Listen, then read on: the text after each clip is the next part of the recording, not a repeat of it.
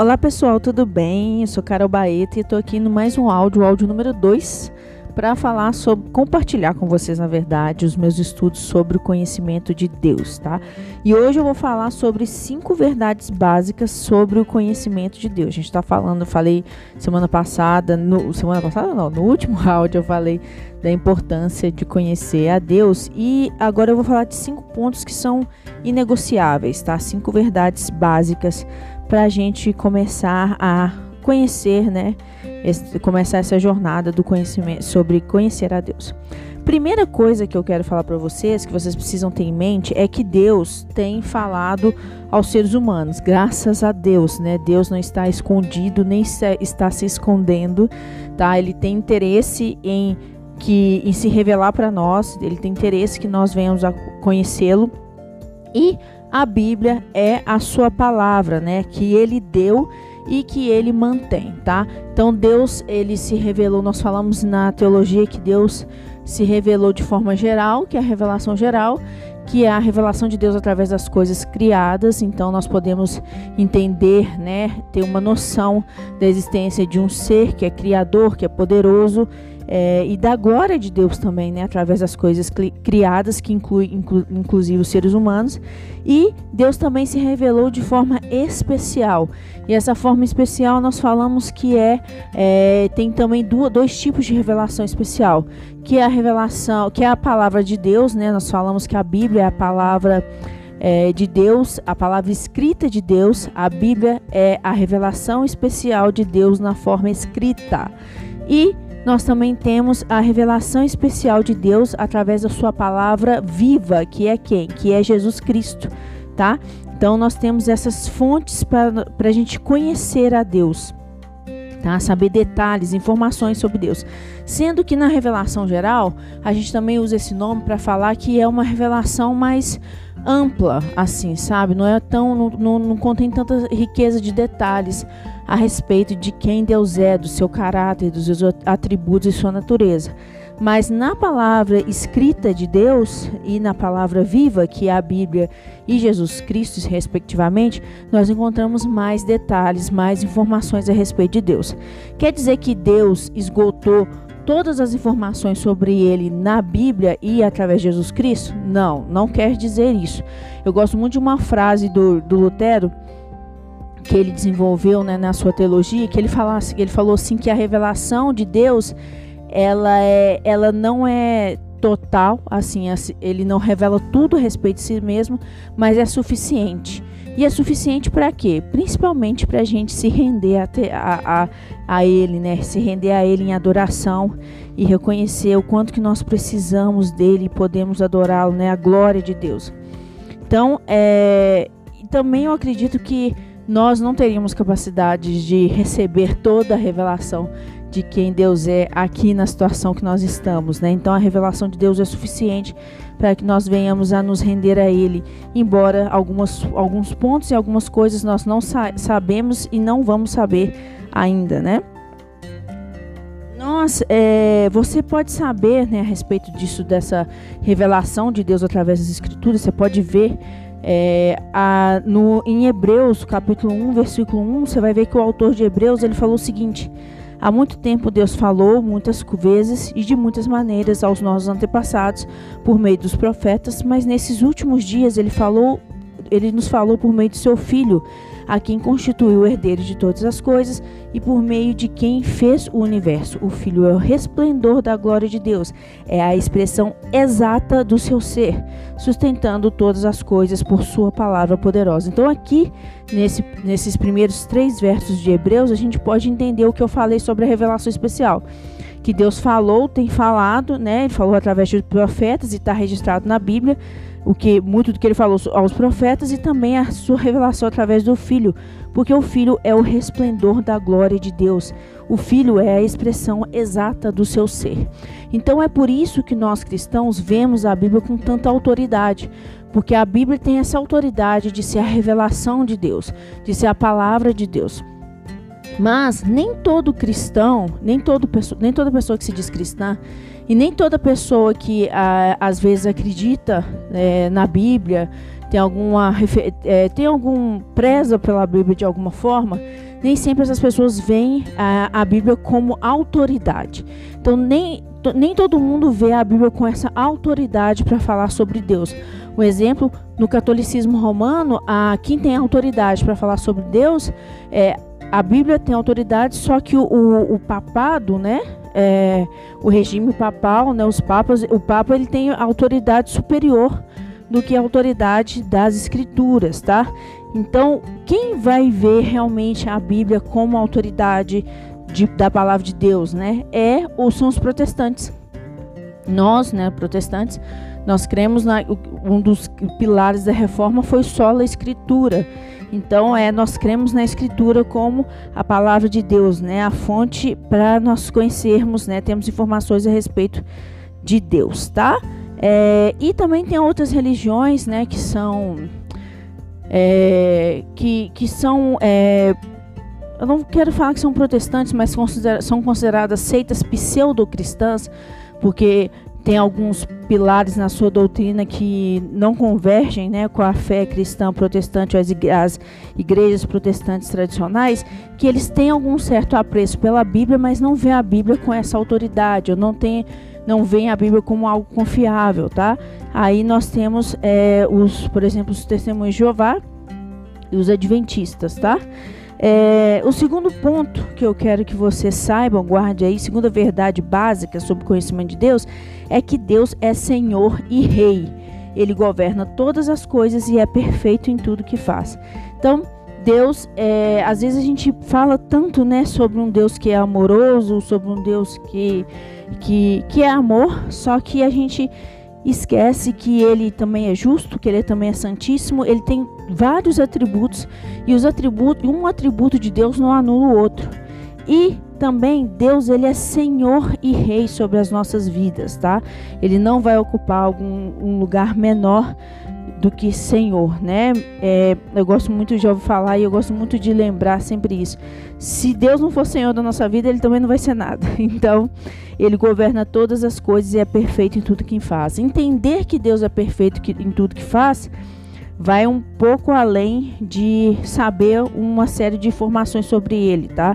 E esse, uh, entender a perfeição de Deus e a soberania de Deus vai muito também da parte do relacionamento com Deus, que é o, que é o assunto do áudio de amanhã. Terceiro ponto, terceira verdade básica é que Deus é Salvador. Ele é poderoso para resgatar, nos resgatar da nossa culpa, nos resgatar do poder do pecado e para nos adotar como filhos, né? É, adotar aqueles que creem nele como filhos. Eu gosto muito de uma definição de um historiador da Universidade de Yale que chama Augusto Gonzalez. Ele escreveu um livro que eu amo, que chama História do Estado do Cristianismo, e ele fala o seguinte: ele fala que evangelho é a boa nova de que, através de Jesus Cristo, Deus se inseriu na história humana em prol da nossa redenção. Eu amo essa definição de evangelho que o Justo é, Gonzalez traz. E para entender que Deus se inseriu na sua é, na, na, história da humanidade através de Jesus, é, faz, fica mais fácil a gente entender por que, que Deus então é também Salvador.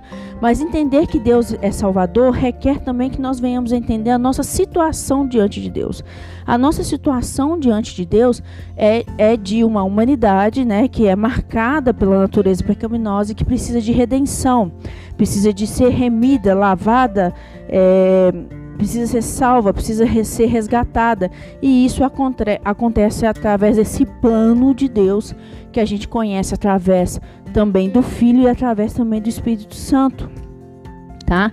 Então é essencial a gente saber essa parte da situação, da condição humana é, diante de Deus. Nós estudamos na antropologia teológica, tá? E aí, é, isso é essencial, né, hoje em dia, para as pessoas, para que as pessoas possam entender. Eu lembro uma vez que eu estava ouvindo um, um aluno meu conversa, é, me contando que ele foi conversar com um colega, que esse colega era católico, e ele falou assim. Eles estavam conversando sobre Jesus, e essa pessoa se definia católica, mas ela falou assim: Eu não sei o que Jesus fez por mim. Então ele, ele, ele tinha uma afirmação, né? Ele, tinha, ele afirmava ser de uma religião, só que ele não estava convicto do trabalho de Jesus. E isso eu acho que é parte da responsabilidade nossa, né? Nós temos que saber anunciar também aí qual é a nossa condição diante de Deus e da importância do trabalho da pessoa e do trabalho é, de Jesus, do Espírito Santo, do plano de Deus para nós, tá? Quarto ponto é que Deus é tripessoal, ou seja, há dentro da divindade três pessoas, ou então três centros de consciência. Eu gosto muito dessa definição de três centros de consciência, né, que eu vi através da aula do, do William Lane Craig, que é um apologista, né, um filósofo cristão.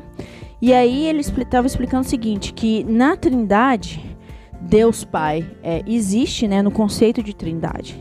Deus Pai existe e ele está consciente de que ele é Pai. Ele está eternamente consciente de que ele é Pai. Deus é, é, existe também Deus Filho e ele, ele existe, né? E ele está consciente, ele está eternamente consciente de que ele é filho. Ele não passou a ser filho a partir de um momento, ou não passou a ser filho a partir do momento de que o Verbo se fez carne, não. Ele está eternamente consciente que é filho. E o Espírito Santo a mesma coisa, ele existe e está eternamente consciente de que ele é o Espírito Santo de Deus. Então, Deus Pai, Deus Filho e Deus Espírito Santo, eles agem conjuntamente na nossa obra de salvação, na obra da nossa salvação, né, dos seres humanos. Então, o Pai propõe redenção, o Filho assegura a redenção e o Espírito Santo aplica a redenção. Repetindo, o Pai propõe a redenção, um plano o Filho assegura a redenção através das suas obras e o Espírito Santo aplica a redenção em nós. É, mas isso não quer dizer que a Trindade, né, que Deus Pai, Deus Filho e Espírito Santo, eles funcionam de modos diferentes ou têm funções diferentes. Eles, eles são uma Trindade porque cada um tem uma função, ou eles são uma Trindade porque cada um funciona de, de um modo no tempo. Não, isso aí é uma heresia que já foi combatida há muito tempo, no começo da igreja, inclusive, e é, a verdade é que os três são Deus, né? A divindade é tripessoal. E mais detalhes a respeito dessa trindade, a gente eu espero poder compartilhar com vocês e também ter uma revelação completa na eternidade, né? Porque realmente a trindade é um dos grandes mistérios da fé cristã. Não acho que ela é irracional, não acho que o entendimento da, da a explicação lógica da Trindade eu não acho que é irracional e também não acho que é impossível. Eu me relaciono com o Pai, eu me relaciono com o Filho e eu me relaciono com o Espírito Santo tranquilamente. Então eu acho que é viável, né, a ideia da Trindade, tanto do ponto de vista racional quanto do ponto de vista prático, tá? E o conhecimento de Deus envolve conhecer esse ser tripessoal, tá? É, eu, eu tenho visto muitas pessoas, algumas pessoas têm me procurado, falado que tem visto líderes, pessoas falando que não existe a trindade, que a trindade é ilógica, que não. negando a trindade, mas quem nega a ideia, né? Quem nega essa doutrina de um ser tripessoal não é cristão, está negando o cristianismo, porque negar então que Deus é um ser tripessoal implica negar que Jesus é Deus, implica negar também que o Espírito Santo é Deus, sim, e negar que Jesus é Deus é negar toda a doutrina é, que Jesus ensinou aos apóstolos, que, apóstolos que nós estamos tentando viver, né? E o quinto ponto que eu quero que vocês guardem é o seguinte: piedade significa responder à revelação de Deus em confiança e obediência, em fé e adoração, em oração e louvor, submissão e serviço. A nossa vida deve ser vivida, vista e vivida à luz da palavra de Deus. E esta é a verdadeira religião.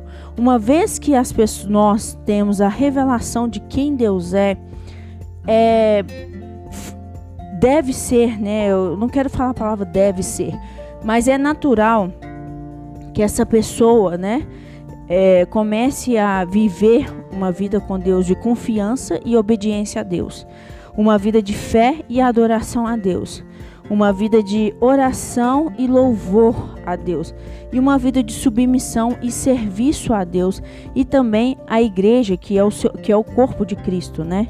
Então, aquele que é, entendeu né, a revelação de Deus geralmente responde dessa forma, não responde só com um, um, um conjunto de conceitos. É, de, de ideologia, um conjunto de pensamentos, mas responde na própria vida. E isso é uma das coisas mais impactantes né, da revelação e da conversão das pessoas à fé cristã. É que nós não passamos, quando nós convertemos, nós não passamos somente a pensar de um modo, nós, mas nós pensamos também a viver de um modo, né? Que é um escândalo para muitas pessoas. Muitas pessoas não entendem por que, que nós passamos a confiar, a obedecer, a ter tanta fé, a adorar, a orar, a louvar, a nos submeter e a servir tanto a Deus e ao próximo quando nós nos convertemos. Mas essa é a resposta esperada da revelação de Deus, né? De quem teve a revelação de Deus, tá? Bem, esses são cinco pontos que eu acho que são cinco verdades básicas do conhecimento de Deus, né, do impacto, da consequência, do começo até o fim do conhecimento de Deus, tá?